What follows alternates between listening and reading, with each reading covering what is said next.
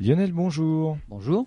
Alors aujourd'hui, on va parler d'un sujet qu'on avait déjà abordé, hein, les météorites. On a parlé des astéroïdes. Des astéroïdes, Pas exactement. encore des météorites. Ah oui, c'est une question de terminologie. Dans toutes nos saisons. Et d'ailleurs, à ce sujet, euh, petite précision, c'est la saison 6.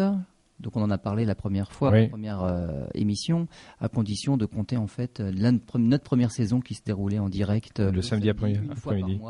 Mais dans les, la nouvelle version, ce n'est que la saison 5 de la nouvelle version. Voilà, exactement. Et aujourd'hui, on va effectivement parler des météorites.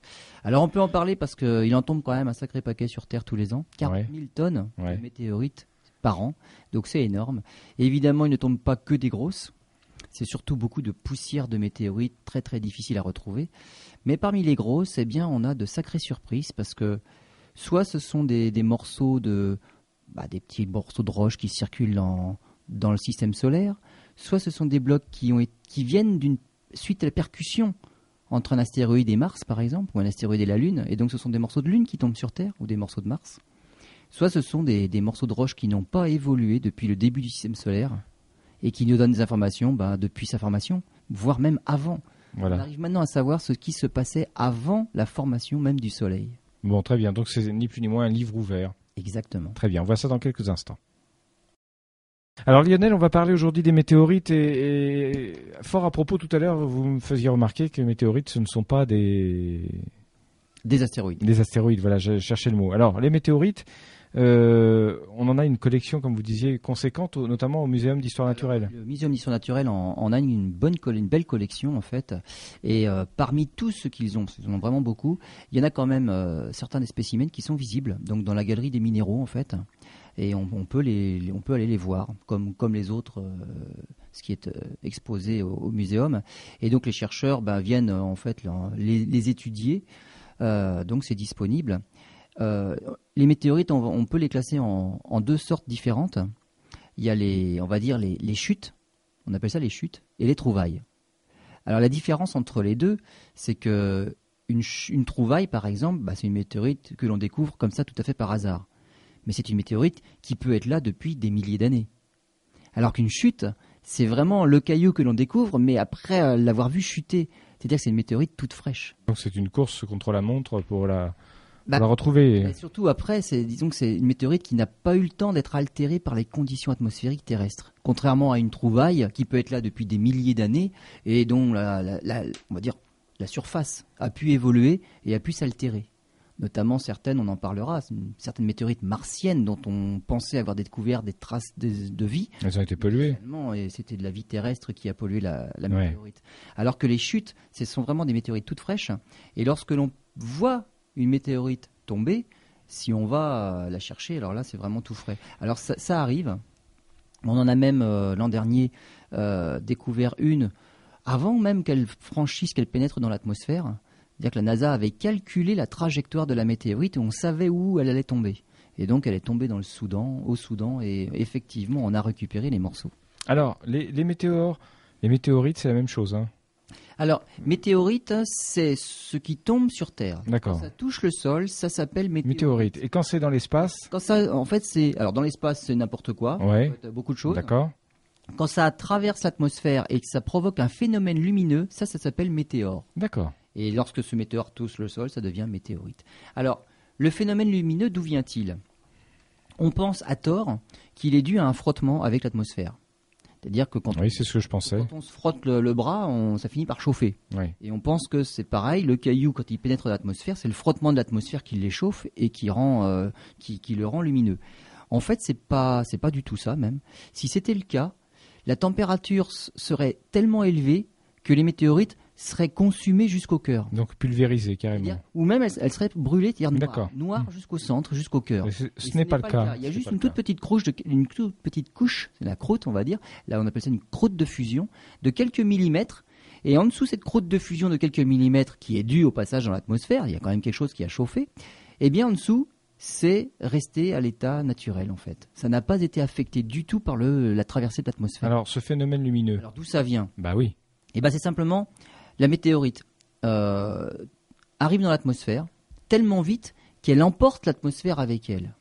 C'est-à-dire qu'elle pousse les, Les atomes de les atomes. D'accord. Ouais. Du coup, ça fait une zone de compression de l'atmosphère. Et c'est cette compression qui échauffe. Tout comme quand on gonfle un vélo avec une pompe Oui, à vélo, oui. en comprimant l'air, ça chauffe la pompe. Oui, oui, tout à fait. Eh ben, c'est ça.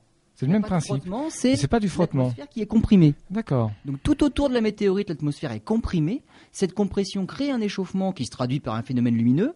Et cet échauffement, mais il n'y a pas sans frottement, chauffe juste la croûte. Alors c'est ça, j'allais y venir. Je crois comprendre pourquoi ça ne, ca- ça ne se carbonise pas entièrement. Mais parce que justement, il n'y a, il y a pas le frottement. D'accord. La température n'est pas si élevée que ça. Oui. Et ça n'abîme pas tant que ça, on va dire, la croûte. C'est juste un échauffement, c'est juste une, une élévation de température, mais par contact et non pas par frottement. L'atmosphère est emportée avec la météorite dans sa traversée. D'accord. donc voilà, euh, voilà d'où vient le phénomène lumi- lumineux que l'on appelle météore. Donc tous les phénomènes lumineux sont des météores.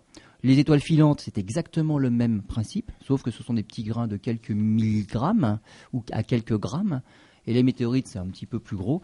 Quand ça touche le sol, ça s'appelle justement météorite. Alors venons-en justement à ces objets qui tombent sur Terre, puisque euh, les la météorite, c'est un terme générique qui peut regrouper n'importe quoi. Voilà. Hein, donc euh, alors, météorite, c'est quand un objet touche le je sol. dirais à la rigueur, euh, je vais, je vais exagérer, mais euh, un astronaute de la station spatiale fait tomber son, son outil qui rentre dans l'atmosphère, c'est, Ce sera une météorite. ce sera une météorite. Voilà. Mais on pourra l'identifier facilement. Voilà. Mais ce sera voilà. Mais alors qu'est-ce qui tombe sérieusement? Alors, qu'est-ce qui tombe? Bah, Plus sérieusement, ce qui tourne déjà dans l'espace. Deux choses peuvent tourner dans l'espace.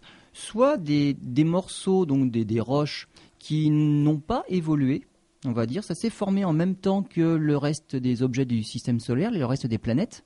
Et finalement, bah, les trajectoires font que certaines changent de trajectoire, croisent la trajectoire de la Terre et finissent par tomber sur la Terre. Donc, souvent, ce sont les astéroïdes. Ou alors, ces morceaux-là ne datent pas eux-mêmes du début de la formation du système solaire, mais sont les résultats d'une percussion, d'une collision entre des objets. Et donc ce sont les, on va dire, les, les éjectats dus à la collision qui eux-mêmes se retrouvent dans le système solaire. C'est pour ça qu'on récupère. moment, voilà. finissent- certains finissent par tomber sur Terre. Alors ces morceaux-là ne s'appellent pas astéroïdes. Pour bien faire la différence avec les autres qui se sont formés au tout début et qui n'ont pas évolué. Oui. Ces morceaux-là s'appellent des météoroïdes. Oh là là, c'est précis. Voilà. Donc les météoroïdes, qui sont le résultat d'une collision de deux objets, sont comme les astéroïdes, Voilà, les, sont des météoroïdes. les poussières, les miettes, quoi. Voilà, tout à fait. C'est vraiment c'est les fragments, c'est les éclats de, de, la, de la collision. Donc, pour faire le parallèle avec astéroïdes, ça s'appelle des météoroïdes. Mais ceux-là, ils sont beaucoup plus récents. Alors, quand a-t-on commencé à observer, à étudier les, les météorites? Alors, ça remonte à finalement euh, pas très très longtemps. On, on s'y est intéressé euh, ben, au- à peu près au XVIIIe siècle. Alors, probablement un petit peu avant. Dans l'Antiquité, non, c'était pas un sujet d'étude. Le problème, c'est que c'est pas évident de faire la différence entre un caillou terrestre et Oui. un caillou extraterrestre. C'est vrai. Euh, bien souvent, en plus, euh, les phénomènes lumineux étaient souvent associés à bah, des choses euh, maléfiques, donc euh, très mauvais augure. Euh, donc, on essayait de pas trop en parler, d'oublier que les comètes c'était toujours un signe avant-coureur de catastrophe. hein. Donc, c'est, les, les- maintenant on dit les météores. Les météores, ça devait être aussi signe avant-coureur de quelque chose. donc 18e siècle, le début de l'âge des, 18e siècle. l'âge des Alors, Lumières. voilà. Alors le problème, c'est que ceux qui rapportaient euh, les présences de météorites ou alors la vision de météores, de phénomènes lumineux, bah, c'était les paysans. C'est ceux qui travaillaient dehors. Et bien souvent, on ne les croyait pas. Évidemment, les paysans étaient les moins lettrés. Et donc, euh, ce sont des gens qu'on ne croyait pas. Donc voilà pourquoi tout ce, ce phénomène de météorite-là, pendant très très très longtemps, n'a pas du tout été pris au sérieux parce qu'il était rapporté par des gens qui ne pouvaient pas l'être puisqu'ils n'étaient pas lettrés. Mais pourtant, des scientifiques euh, renommés s'y sont penchés Par la suite, par la suite. évidemment, par la suite, il y en a certains qui s'y sont penchés, et notamment Lavoisier. Alors Lavoisier, il a, comment, il a fait euh, première analyse chimique d'une météorite euh, en 1770. Et euh, le problème, c'est qu'avec les moyens de l'époque, euh, il n'a vu aucune différence dans ses résultats d'analyse chimique entre une pierre purement terrestre et une pierre soi-disant euh, de l'espace. Et donc, ça, ne l'a pas aidé à convaincre que effectivement ça venait de l'espace et ça correspondait à ce que l'on faisait jusque-là. On ne croyait pas du tout. Donc c'est pas lui qui a pu changer les, opinions parce que les résultats de ses analyses n'ont rien montré du tout. Alors il a fallu attendre un peu plus longtemps encore. Et là on a commencé à, à chercher en fait les témoignages. Et on a commencé à mettre en relation euh, les chutes de pierre avec les phénomènes lumineux et avec les trouvailles. Parce qu'il y avait forcément une corrélation. hein, je- Bah, bah oui. ce qui vient de l'espace, euh, ça laisse une trace dans le ciel au moment où ça traverse l'atmosphère. Et donc, on a commencé à faire ce lien-là, et on s'est rendu compte qu'il y avait des corrélations. Euh, il, lui, a vu des liens dans les années 1796, 97, 98. Il y a eu des chutes spectaculaires en plus, donc là, ça l'a bien aidé. Une période Mais propice problème, à l'observation. Il n'est pas, il était pas cru. On, l'a- on l'a pas vraiment cru parce que bon, il n'a pas réussi à le prouver euh, formellement avec ses analyses chimiques. Et c'était encore quelque chose de tout nouveau. Et on, on a du mal, lorsque quelque chose révolutionne comme ça la science, on a du mal à, à y adhérer tout de suite. Oui. Donc on a commencé par pas vraiment le croire. Et donc il a fallu attendre quand même pratiquement un siècle, même un peu plus d'un siècle plus tard. Le XXe siècle Donc 20e siècle, là c'est Howard, et c'est les, c'est les analyses chimiques de Howard en 1902 qui ont révélé la présence de nickel, justement dans les pierres. Et ce, ce nickel, juste le nickel, prouve qu'en fait ces pierres-là ne sont pas des pierres terrestres. Il y en a du nickel sur Parce Terre. que sur Terre, le nickel est extrêmement rare. C'est un, c'est, euh, c'est un élément chimique rare, c'est un atome rare. Euh, il est absent sur Terre pour une raison, c'est parce que il était présent. hein, le nickel existait dans le système solaire dès la formation, mais la Terre est quelque chose de chaud, et en fait la chaleur fait que le cœur de la Terre, le manteau et le noyau, c'est liquide, c'est du plasma, c'est du magma, pas du plasma, c'est du magma. Et le magma, c'est quelque chose de plutôt liquide, on va dire. Bon, c'est pâteux, hein, mais c'est liquide. Et tous les atomes plutôt lourds finissent par descendre vers le centre. Et il ne reste que les atomes légers dans la croûte du manteau terrestre. Principe des diamants Et du qu'on coup, avait le vu. nickel Mm. n'existe plus dans la croûte. Et si on trouve des pierres avec une forte teneur en nickel, ça ne peut pas être des pierres d'origine terrestre parce que le nickel sur Terre, il est plus dans la Parce croûte. qu'il y a des mines quand même sur Terre. Par Alors, exemple, en Nouvelle-Calédonie. Il reste des poches de nickel et évidemment c'est un métal. Tous les métaux lourds sont extrêmement rares puisque lorsque la- pendant le refroidissement de la bien sûr. formation, justement tout ça a disparu. Alors ça, ça remonte hein, puisque ce n'est que se régénérer. Il reste des poches de, matériaux comme ça, d'atomes lourds, mais la teneur en nickel des météorites est largement supérieure à la teneur en nickel des pierres terrestres. Donc voilà, c'est comme ça qu'on a, on a, donc pour résumer, fait la recherche de témoignages. Et Alors, puis ensuite, ouais. là, une- là, on a vraiment été convaincus Hmm. que c'était vraiment d'origine extraterrestre. Et là, on a commencé à prendre plus au sérieux tous les témoignages que l'on Ouais. avait laissés de côté jusque-là.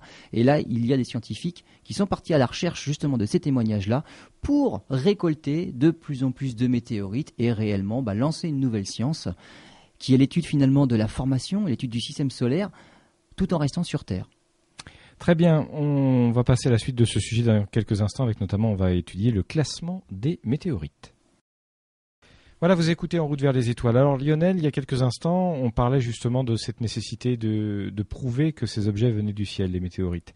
Maintenant, début du XXe siècle, euh, notamment euh, Monsieur Howard a prouvé qu'il s'agissait d'objets célestes, enfin d'objets venant euh, de l'espace. Alors, maintenant, attardons-nous un instant sur euh, les- la nature de ces météorites. Tout à l'heure, je vous demandais qu'est-ce qui peut tomber sur Terre, quel type de, de corps. Maintenant, quelle catégorie de météorites peut-on trouver et comment les identifie-t-on? Alors, on l'a dit tout à l'heure, il y a deux grandes catégories de météorites. Il y a les astéroïdes, proprement dit, on va dire, les, les blocs de roches qui se sont formés en même temps que tout le reste dans le système solaire et qui peuvent tomber sur Terre. Et il y a l'autre grande catégorie, ce sont les résultats d'une collision entre deux Oui. objets. Bien sûr. Alors, la première catégorie, évidemment, c'est la plus, c'est la catégorie des météorites les plus primitives, puisqu'elles se sont formées en même temps que tout le reste dans le système solaire Les plus intéressantes. pas évolué du tout, Ouais. évidemment. Et en plus, alors en plus, c'est ce qui paraît logique, elles forment le- la catégorie la plus, la plus nombreuse. hein. 79% des météorites sont des météorites qu'on appelle des chondrites. Alors d'où vient ce nom de chondrite? C'est que lorsqu'on analyse l'intérieur des météorites, de ces météorites-là, on trouve des petites inclusions euh, sphériques qu'on appelle des chondres. Alors, euh, pour nos auditeurs, chondre et chondrite, C-H-O-N-D-R-E-S. Voilà. Voilà. Hein?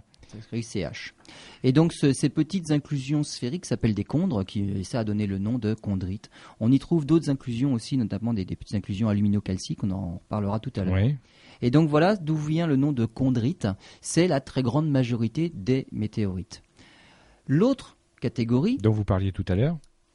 Donc c'est celle des qui donne les mé- qui donne lieu aux météoroïdes. Les, Voilà, les fragments de les collision. fragments de la collision. Alors ça, on comprend bien que le pourcentage va être beaucoup plus faible parce qu'il faut qu'il y ait collision déjà entre deux fragments et il faut que il faut que les morceaux issus de la collision arrivent sur Terre. Donc ça fait beaucoup de probabilités pour que ça ne se passe pas. Et donc ce genre de météorite là est beaucoup plus rare. Et là, il y en a trois catégories. Alors il faut expliquer pourquoi il peut y en avoir trois catégories. Euh, pour qu'il y ait collision suffisamment violente, on va dire, entre deux morceaux dans le système solaire, il faut que les morceaux soient suffisamment grands eux-mêmes. Et lorsque les morceaux sont gros, il y a différenciation. C'est exactement ce que j'ai expliqué tout à l'heure pour la Terre. Lorsqu'un un, un morceau, un, un objet dans le système solaire est gros, il est chaud à l'intérieur. Il y a des éléments radioactifs, euh, euh, il est formé par collision déjà, donc tout ça c'est très chaud. Et les éléments les plus lourds finissent par fusionner vers le centre de l'objet en question. Les éléments les plus légers restent à la surface. Et du coup, au centre, on a ce qu'on appelle un noyau. Autour du noyau, on a le manteau, qui en général est un magma, comme sur Terre. Et à l'extérieur, on a une croûte. Et la croûte est faite des, des éléments les plus légers. Lorsque cet objet-là entre en collision avec quelque chose d'autre, eh bien, toutes les, tous les, les débris dus à la collision peuvent venir soit de la croûte, soit du manteau, soit du noyau, le plus profondément possible. Bien sûr. Et c'est ça qui va donner les trois autres catégories de météoroïdes. Alors, quelles sont ces trois catégories? Eh bien, on va trouver les achondrites, C'est-à-dire, c'est. les météorites achondrites. Ah, oui. Celles-là n'ont pas de chondre. En fait, on va dire, elles ressemblent aux chondrites. C'est-à-dire, elles, elles ont l'air aussi avec des éléments légers. Bon, elles, elles sont formées de la même chose, sauf qu'il n'y a pas de chondre. Donc, on les appelle les achondrites. Il y a celles, alors elles, elles forment euh, pas beaucoup. hein. Il y a quelques pourcents seulement. hein. Oui, 2%. euh, Non, oui. 2%, c'est les- c'est la suite, mais C'est la c'est suite. c'est quelques pourcentages aussi, quelques pourcents aussi. Il y a celles qui viennent du manteau de l'objet qui a été disloqué, Oui. qu'on appelle des sidérolites. Alors celles-là, elles sont, il n'y en a que 2%. Donc c'est assez rare. Les sidérolites sont très rares. Euh, elles sont magnifiques. Il y a, alors, on parlera des couleurs tout à l'heure parce que en, en règle générale, il n'y a pas de couleurs, mais on arrive à faire des belles photos. Mais surtout, comme elles sont rares, il n'y a que 2%, elles sont extrêmement chères. Donc il- y a un marché des météorites sur, euh, sur Terre. Et évidemment, le prix de la météorite dépend de sa nature. Oui, bien sûr. Et lorsqu'on parle de sidérolites, qui font partie de la catégorie la plus rare, les prix montent en flèche. Alors, on y trouve des cristaux d'olivine jaune, vert, alors de magnifiques couleurs que l'on ne peut faire apparaître qu'en lumière polarisée. C'est-à-dire que une météorite, pour l'analyser, il faut évidemment la casser. On ne peut pas garder le caillou intact et il faut le casser. Et il- on en fait des lames minces. C'est-à-dire qu'on le coupe en tranches, mais en tranches extrêmement fines, de manière à ce que la lumière puisse passer au travers. On met ces lames minces sous un microscope, et lorsqu'on l'éclaire avec une lumière particulière qu'on appelle une lumière polarisée, eh bien les cristaux prennent une couleur. Il y en a des bleus, des jaunes, des rouges, des roses, enfin toutes les couleurs. Et quand on fait pivoter l'échantillon, eh bien les couleurs évoluent. Ça, en fait, les couleurs ne sont pas des couleurs réelles, c'est juste dû à cette lumière particulière qui est la lumière polarisée. Bien sûr. Mais cette lumière polarisée met en évidence les différents éléments qui composent la météorite. Et donc les bleus seront évidemment les mêmes éléments, les jaunes ce seront une autre famille et ainsi de suite. Ça permet de les analyser. Voilà pourquoi quand on regarde des, des photos de météorites, on voit de magnifiques couleurs. Hmm. Ce ne sont pas les couleurs réelles de la météorite, c'est vraiment c'est provoqué par cette lumière polarisée. Donc les sidérolites viennent du manteau de ces objets qui ont été percutés. Et les- la dernière catégorie Les mét- météorites qui viennent eux des- du noyau de l'objet, donc les éléments les plus lourds, les sidérites. Là, la, percussion, la, la collision a dû être sévère. hein. Alors voilà, c'est quand vraiment ce sont deux objets qui sont de la même taille. Hmm. Là, la collision peut les disloquer entièrement. Alors que, alors que lorsqu'il y a vraiment une grosse différence de taille entre les deux objets, bon, le plus gros arrive à, on va dire, à résister à la Ouais, ouais. collision. Il n'est pas entièrement détruit. Mais lorsque les, les- les objets sont de taille équivalente, on arrive à avoir des débris qui viennent du noyau même des objets. Et les noyaux, évidemment, c'est là qu'on trouve les, mé- les- les éléments les plus lourds, le fer, le nickel et donc les sidérites. Eh bien, on trouve, ce sont des, des- des météorites qui sont faites à, base d'alliage de métal. Donc, on y trouve du fer, du nickel. Et il y a des, des tru- des structures très très particulières qu'on appelle des figures de Win, Winmanstatten. Alors là, je ne garantis pas du tout L'accent? L'accent du tout, ça doit être allemand. Oui. Alors, ou Wittmannstatten, on va dire V pour le W. Et en fait, ce sont des, des stries, on va dire, dans le métal, ce sont des stries parallèles. Et il y a plusieurs, euh, plusieurs familles de stries.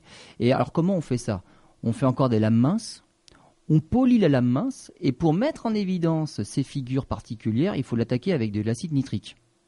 Et lorsque l'on a fait tout ça, on arrive à mettre en évidence ces structures-là. Et lorsque l'on a ça, lorsque l'on voit ça, on sait que ça ne vient pas de la Terre. On est incapable en laboratoire de reproduire ce genre de figure sur Terre. On sait exactement c'est d'origine extraterrestre. Alors pourquoi, euh, comment se forment-elles ces, ces structures-là? Eh bien, c'est le noyau de l'astéroïde qui a été percuté, hein, la partie centrale, qui, euh, qui se refroidit lentement entre 1 et 100 degrés tous les millions d'années. Donc il faut que ça prenne hein, son temps. Ouais. À cette vitesse-là très lente, eh bien, il y a une lente organisation des composants justement à partir du métal en fusion. Et on voit bien qu'aucun laboratoire ne peut le refaire parce que s'il faut baisser la température de quelques degrés par, 100 000 par million d'années, bah, on peut Oui. commencer maintenant, on aura peut-être les résultats dans quelques Il en faut, une, il en faut des, Ouais, des laborantins. millions d'années. Oui, Donc, des millions d'années. c'est- quelque chose qui se fait très lentement. Ouais. Et voilà, on- c'est voilà pourquoi c'est très vieux et ça n'a pu se faire que dans le temps et en laboratoire, on n'aurait pas le temps de le faire. Ouais, je comprends. Donc la vitesse de l'expérience à laboratoire détruit ce genre de figure-là, on ne peut pas le faire. C'est comme la cristallisation du sel. Si de l'eau salée, on la laisse s'évaporer tranquillement, ça fait des cristaux. Sinon, Si ça s'évapore tout. tout de suite, on récupère les grains de sel, mais brut comme ça. oui, oui, oui. Si on laisse l'évaporation à température ambiante, On a de superbes tout cristaux. le sel Hmm. A le temps de s'organiser en cristaux et on a des magnifiques pyramides à degrés. Enfin, on a des choses magnifiques. Et bien là, c'est pareil. C'est le lent refroidissement dans le noyau de l'astéroïde qui a créé ces structures-là. Et lorsqu'on a des sidérites avec des figures de Wittmanstatten, eh ben, on sait que c'est une pierre qui vient de l'espace. Très bien, dans quelques instants, on va étudier euh, l'origine. On va revenir sur l'origine hein, de ces météorites. On va parler de leur âge aussi. hein. Ça permet de, situer un peu mieux euh, d'où elles viennent, ce qu'elles sont par rapport à l'âge du système solaire. On y revient dans quelques instants.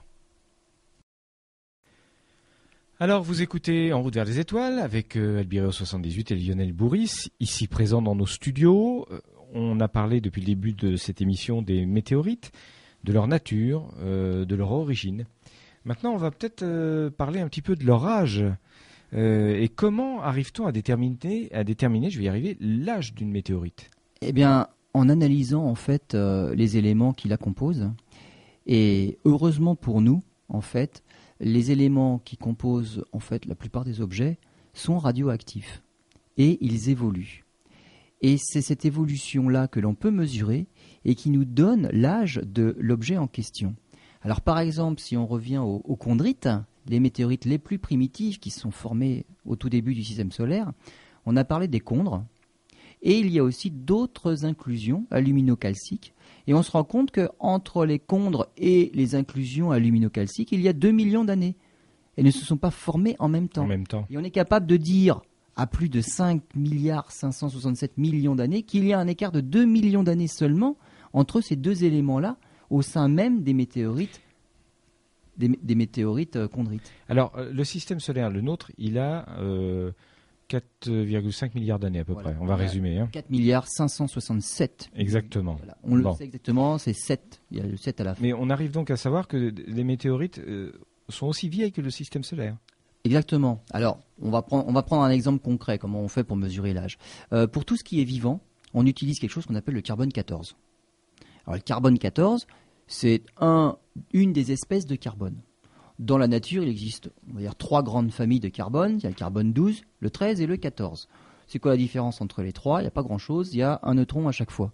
C'est-à-dire que le carbone, c'est un atome qui a 6 protons.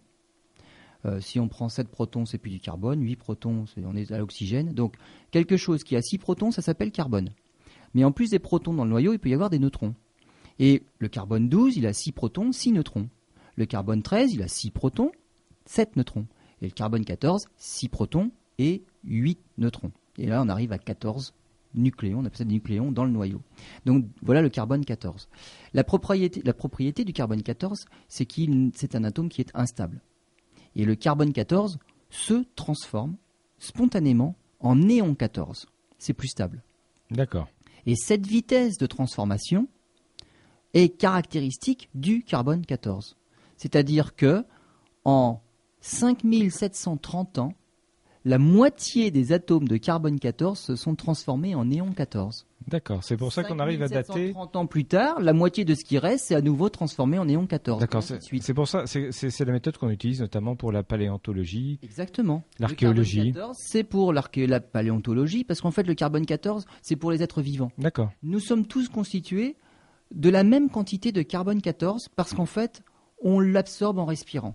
Dans l'atmosphère de la Terre, il y a du carbone 14 présent en certaines quantités et nous respirons toujours cette même quantité de carbone 14 tant que nous sommes en vie. C'est-à-dire que dans notre corps, on a toujours la même quantité de carbone 14. Dès l'instant où l'être vivant cesse de respirer, le carbone 14 n'est plus absorbé. Et du coup, on arrête le chronomètre. On, arrête un, c'est un chronomètre, une pendule, on, l'arrête. On déclenche le chronomètre. oui, voilà, plutôt. On n'arrête pas. Exact. On arrête le chronomètre de la vie s'arrête. De la vie. Et on déclenche un autre chronomètre. Un autre chronomètre. C'est la décroissance, mais sans euh, refaire les réserves du carbone 14. Et si par exemple 5730 ans plus tard, on trouve, on va dire, mon squelette, mhm. on se rend compte que il y a la moitié de mes, atomes de carbone 14 qui sont transformés en néon 14. En néon 14. là, on sait que bah, voilà, il, s'est arrêté de respirer il y a 5730 ans. Donc voilà comment on fait avec le carbone 14. Alors comme la période, alors on appelle cette période-là, là justement, où la moitié des atomes se sont transformés, la période de demi-vie. Donc tout élément radioactif se transforme et une autre caractéristique, c'est la période de demi-vie qui est propre à chaque élément. Le carbone 14 marche bien pour les êtres vivants puisque évidemment on est fait et on absorbe du carbone 14, mais sa période de demi-vie est tellement courte que finalement si on voulait par exemple euh, mesurer l'âge de quelque chose mais en milliards d'années, il n'y a plus de traces de carbone 14. Alors, juste... Il se détruit trop vite. Alors, il faut trouver des éléments qui se décompose quand même moins rapidement que tous les 5700. Alors justement, pour tout ce qui est géologique, pour tout ce qui est roche, il faut d'autres traceurs. Il y a, d'autres traceurs, et notamment il y a les, les, uraniums 238 et 235 On connaît qui se décomposent en plomb 206 mm. et 204. Alors par exemple, l'uranium 238 se décompose en plomb 206 en, en 4,5 milliards d'années. Alors là, du coup, ça veut dire que dans les roches que l'on observe maintenant, oui. eh bien, s'il y a la moitié des atomes d'uranium qui se sont transformés en plomb, ça veut dire que la roche a 4,5 milliards d'années. Donc là, on voit qu'on peut aller très loin pour remonter dans le temps, parce que finalement, comme c'est à peu près l'âge du système solaire, ça veut dire qu'on en est à la moitié. Mais comment a-t-on déduit cette périodicité? Ça, on la mesure. On la mesure. C'est là, on la mesure en laboratoire. D'accord. Donc là, il y a des spécialistes là-dedans. Ok. Et chaque, euh, c'est des couples en fait. Hein. chaque couple d'éléments, euh, père-fils, donc l'uranium en plomb a une, euh, une période de demi-vie propre. On a d'autres éléments radioactifs. Le potassium 40 se transforme en argon 40 en 1,3 milliard d'années. Alors quand je dis en, c'est-à-dire la moitié, hein, toujours oui, bien sûr. là. Et on a d'autres, à l'inverse, qui sont beaucoup plus longs que ça. Et si on prend la période de demi-vie du rubidium 87 qui devient du strontium 87, c'est 47 milliards d'années. C'est même plus vieux que l'âge de l'univers lui-même. C'est-à-dire qu'actuellement, on ne peut pas trouver aucune roche où il y aurait la moitié du rubidium qui serait transformé en strontium. Ça voudrait dire que la roche aurait 47 milliards d'années. C'est impossible. Euh, bah, ça veut dire qu'on en est au quart ou au dixième. On en trouve un peu. Mais on en trouve. D'accord. Bien sûr, ça a commencé à se transformer. Ce couple-là, il marche, hmm. mais on mesure que bah, il y a eu 10% euh, des atomes qui sont transformés. On n'en est pas encore à la période de demi-vie. Donc ça, ce sont des éléments, on va dire, qui nous permettent, eux, de mesurer en fait euh, l'âge d'une roche. Pourquoi? Parce que tout comme notre chronomètre à nous s'arrête, enfin commence euh, on arrête de respirer, en fait le chronomètre des roches commence lorsqu'elles sont fabriquées. Dès qu'il y a cristallisation, dès qu'il y a fabrication de la roche, ça y est, elle commence déjà à se transformer dans son élément fils, on va dire. Donc dès que la roche existe, et finalement c'est là qu'on peut dire c'est le début de son âge, eh bien ça y est, elle commence déjà à se transformer. Donc voilà, c'est le début du chronomètre. Et c'est comme ça qu'on mesure, euh, qu'on détermine l'âge des météorites. Exactement. Il suffit de regarder de quoi elles sont composées. On regarde les rapports entre justement les, par exemple l'uranium 238 et le plomb 206. On en déduit quel est le pourcentage de plomb par rapport à celui de l'uranium et on sait où on en est dans les périodes de demi-vie, combien de périodes se sont écoulées, euh, mais de manière assez précise et on connaît l'âge. Alors on peut même faire mieux Parce qu'il y a aussi des éléments qu'on appelle des éléments radiogéniques. C'est-à-dire Les éléments radiogéniques, ceux-là sont, sont produits par irradiation par le Soleil. C'est-à-dire qu'une, euh, on va dire après collision, deux éléments, deux objets entrent en collision dans le système solaire. Il y a des morceaux qui sont éjectés, qui se retrouvent dans l'espace, mais qui eux viennent d'être formés finalement. Ils sont formés d'objets ou d'éléments qui viennent du centre, du cœur de, de l'astéroïde précédent. Et le Soleil, pendant toute leur durée de trajet dans l'espace avant d'atterrir sur Terre, le Soleil va les irradier avec les radiations. Et ça va créer d'autres éléments. Et là, on a d'autres coupes. Par exemple, le magnésium 24 se transforme en néon 21. Et ça, c'est simplement le rayonnement solaire qui cause ce phénomène-là. Et tout comme tout à l'heure l'uranium en plomb, eh bien, la quantité de magnésium qui s'est transformé en néon va nous donner le temps pendant lequel ce météoroïde a circulé dans l'espace. D'accord. Donc là, c'est tout à fait précis. Et donc, c'est quelque chose de, de fabuleux parce que non seulement on sait dater euh, la collision, mais on sait dire aussi combien de temps le météoroïde a justement euh, circulé dans l'espace avant de se retrouver sur Terre. Et donc, c'est avec ces éléments radiogéniques-là euh, qui sont irradiés par le Soleil. Très bien. Dans quelques instants, on va parler des météorites de la Lune, Mars et des gros astéroïdes? Exactement. On voit ça tout de suite. Voilà, dernière partie de cette émission consacrée aux météorites avec Lionel Boris de l'association Albireo 78. Lionel, euh, si nous parlions maintenant de ce qui, ce qu'on appelle des météorites, hein, c'est bien ça, les météorites de Lune, de Mars et de gros astéroïdes. Alors, quelle est leur histoire? Alors, les météoroïdes, il faut qu'il y ait percussion. Et si on a de la chance pour qu'un des fragments de Mars se retrouve sur Terre, eh ben, il suffit d'analyser ce fragment-là et Oui. on a une petite idée des conditions qui régnaient sur Mars à l'époque euh, bah, de la collision finalement. Alors, c'est des choses qui arrivent rarement, très rarement, mais ça arrive. Euh, il y a notamment une, euh, une fameuse météorite euh, martienne que l'on a découvert en Antarctique en 1984. À l'époque, on ne savait pas qu'elle venait de Mars, en fait. hein. On s'en est rendu compte plus tard. Euh, elle s'appelle ALH 84001. très, Alors, poé- très poétique, oui. ou- Voilà, alors ALH parce que c'était euh, Alan Hills, c'est l'endroit, euh, Mhm. la ville la plus proche où on l'avait découverte. 84 et puis 001, c'était la première dans l'année 84. Donc celle-là, euh, c'est la suite d'une collision entre un objet et Mars qui nous ont envoyé cette météorite-là. Et elle est restée sur Terre pendant 13 000 ans après avoir circulé dans l'espace pendant quelques millions d'années. Donc là, on a, des données tout à fait précises. Lorsqu'on analyse cette météorite martienne-là, on peut savoir quelle était la teneur et la composition de l'atmosphère martienne à ce moment-là aussi. Et elle est devenue en 96 d'un seul coup célèbre parce qu'on y a découvert des bactéries fossiles. Oui, mais bon. Il a été prouvé par la suite que finalement c'était une contamination par Terre- la Terre elle-même Mmh, et que mmh. les bactéries ne venaient pas de la planète Mars. Mais là, on a cru euh, un moment qu'on avait découvert Sérieusement, oui, oui, oui. sérieusement euh, une trace de vie primitive sur Mars. Alors chose que l'on fera peut-être par la suite, mais en tout cas, c'est pas, ce ce n'est pas là qu'on a trouvé. Euh, des météorites lunaires, on en a aussi. Alors là, c'est beaucoup plus difficile de faire la différence avec des roches terrestres. Pour la simple et bonne raison, c'est que la Lune s'est formée suite à la collision avec quelque chose et la Terre. Oui, Et oui. donc, les roches sont en gros composées Les mêmes, c'est la même chose, oui. Il y a à peu de choses près, il n'y a pas beaucoup de différence. Il y en a quand même un petit peu.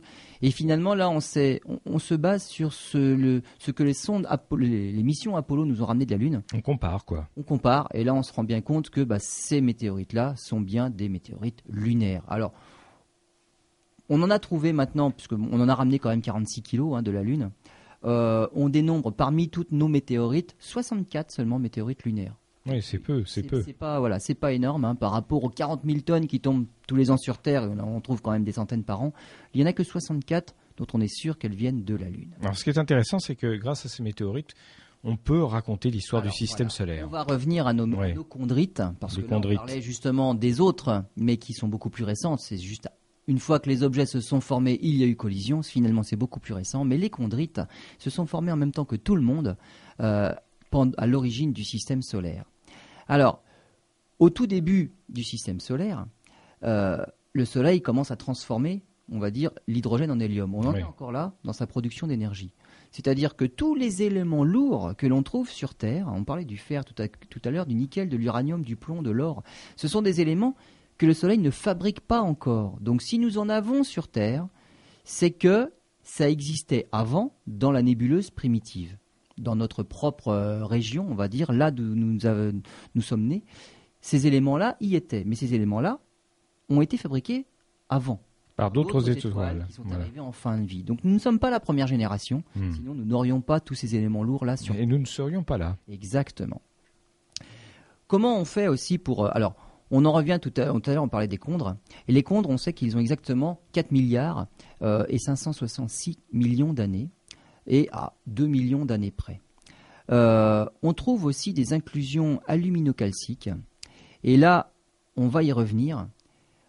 Ça prouve, ces, ces petits grains-là viennent d'ailleurs. Ils ne viennent pas du système solaire. C'est-à-dire que dans le système solaire globalement, il y a une signature. La signature, c'est le rapport entre le carbone 12 et le carbone 13. C'est le traceur. Et on a exactement la même proportion carbone 12, carbone 13 partout dans le système solaire. Euh, Qu'on aille sur Terre, sur Mars, sur Mercure, sur euh, Pluton, on a cette même proportion carbone 12, carbone 13. C'est la signature. Mais quand ça vient d'un autre système solaire, c'est pas la même signature. Les aluminocalciques n'ont pas du tout le même rapport. Ça veut dire que ça. ça vient d'ailleurs. Donc dans les chondrites, non seulement ce sont des, des fragments qui se sont formés en même temps que le reste du système solaire, mais ils se sont formés à partir de briques, les inclusions aluminocalciques, qui, elles, ont été fabriquées ailleurs, avant. Et c'est juste ce rapport carbone 12, carbone 13 qui nous le prouve. Ça ne vient pas de chez nous, ce n'est pas notre signature. Donc là, on peut remonter bien avant la formation et le début du système solaire. Alors, il y a plusieurs versions dans la formation du système solaire. Euh, il y a ce qu'on pensait avant, un nuage, qui se condense. Et puis, on va dire, la plus grosse partie du nuage finit par former une étoile, euh, c'est le Soleil. Et puis le reste, 2% du reste, c'est les poussières, ça forme les planètes et tout le reste. Maintenant, on pense qu'en fait, c'est pas tout à fait comme ça. Il y a effectivement un nuage, mais qui a formé plusieurs grumeaux. Et chacun des grumeaux a donné naissance à une étoile. Le Soleil est une de ces étoiles-là, donc qui vient d'un de ces grumeaux-là. C'est quelque chose que l'on observe relativement euh, couramment maintenant euh, ailleurs dans la galaxie.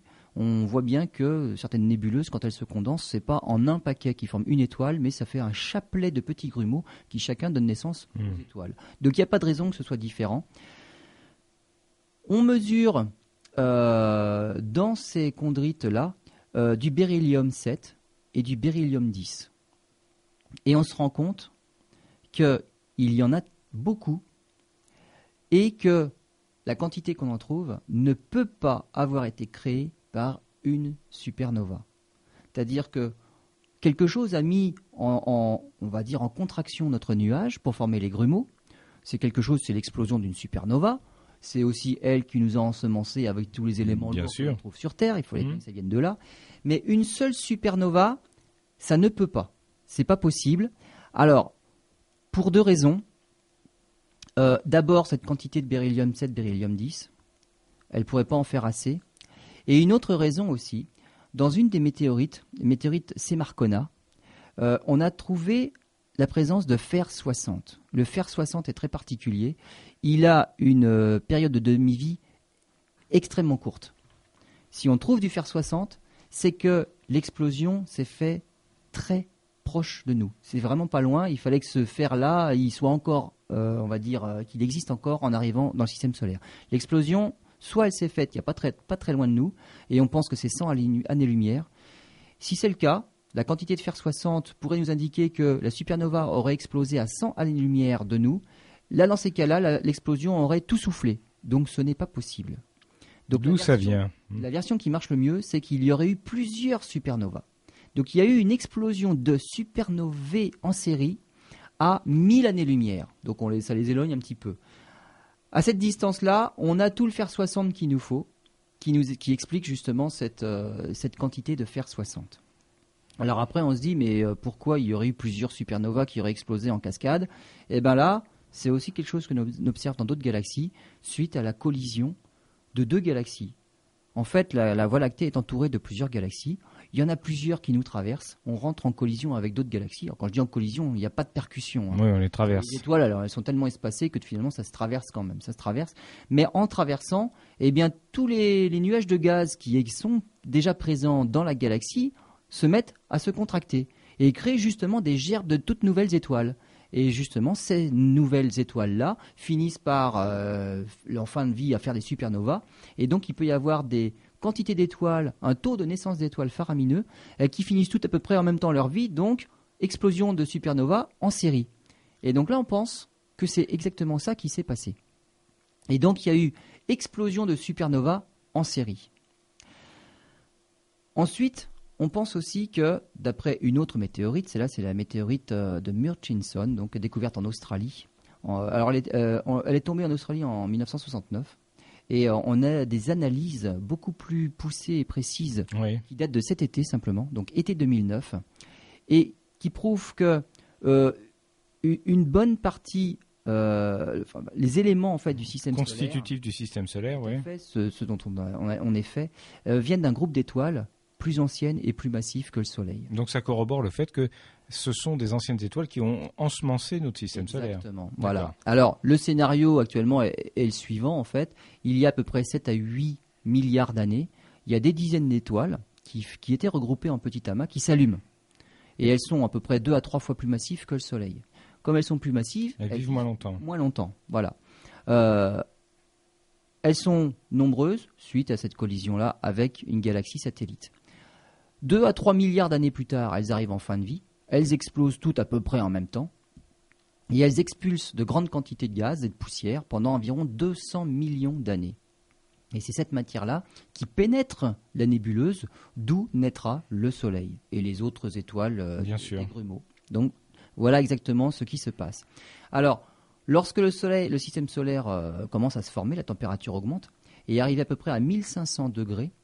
Euh, là, on a de la formation de poussière de silicate qui contient justement l'aluminium et le calcium. Ce sont les fameuses in- inclusions Les voilà, aluminiques. les voici. Et on pense maintenant que c'est cet instant-là qu'il faudrait considérer comme l'instant zéro de la formation du système solaire. Et non pas quelques millions d'années plus tard, l'allumage du Soleil lui-même. C'est-à-dire ce ne sont pas le- le- le- les premières réactions thermonucléaires qui transforment l'hydrogène en hélium qui déterminent l'instant zéro du système solaire, mais plutôt ça, voilà, c'est cette formation-là, l'incrustation de ces grains qui venaient d'ailleurs, dans ces inclusions aluminocalciques qu'ils que l'on retrouve dans les météorites, dans les, dans les chondrites, justement. Alors, 2 millions d'années plus tard, on se rend compte que, avec des ondes de choc qui parcourent le système solaire, et on commence à expliquer justement la formation des ondes de choc, eh bien, il y a de, ça fait fondre de petites poussières formées de silicate et de métal, et c'est ça les chondres.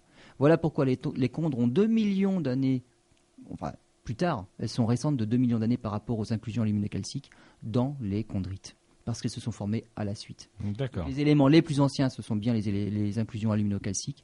Les chondres sont arrivés après, à une période où il y avait des, des- des ondes de choc qui traversaient notre système solaire. Et après sont apparues les premières planètes. Les premières planètes. Alors, c'est Mars qui est la première. Elle s'est formée à peu près 10 millions d'années après le Soleil, donc extrêmement tôt. Donc c'est pour ça peut-être qu'elle a vieilli, euh, elle est plus vieille. Enfin, son évolution est, est différente de celle de la Terre, forcément. Alors l'évolution est différente, notamment parce qu'elle est beaucoup plus Oui, petite, oui, oui, bien sûr. légère, moins, moins chaude au cœur. D'accord. Donc c'est ça. Sur, qui sur fait tout ça, d'accord. différence. Ensuite, il y a la Terre. Pour la Terre, c'est plus difficile à déterminer l'âge, parce qu'il y a une très très forte activité géothermique. Et donc ça, ça gomme un peu euh, beaucoup de choses, et on a du mal à déterminer. Mais par contre, on est sûr d'une chose, c'est qu'au moment où la Terre s'est fait percuter par un bolide qui a formé la Lune, la Terre n'avait pas encore tout à fait terminé sa formation. Elle était encore sous la forme de, de magma en fusion, et là on a été percu- percuté par un bolide.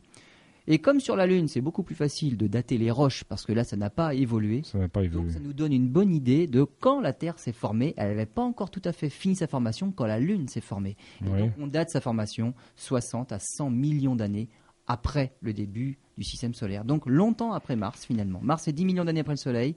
La Terre c'est plutôt 60 à 100 millions d'années. Donc voilà comment avec des petits cailloux ramassés sur Terre finalement on peut remonter très très très loin. On connaît bah, finalement maintenant plutôt précisément la formation du système solaire, mais même avant, et on sait de quoi s'est formé le système solaire, ce qui s'était passé autour avant, il y a très longtemps. On est remonté à 7 à 8 milliards d'années. Le Soleil n'était pas encore né. Eh bien, dites-moi, on en apprend à partir des petites pierres, hein, des petits cailloux.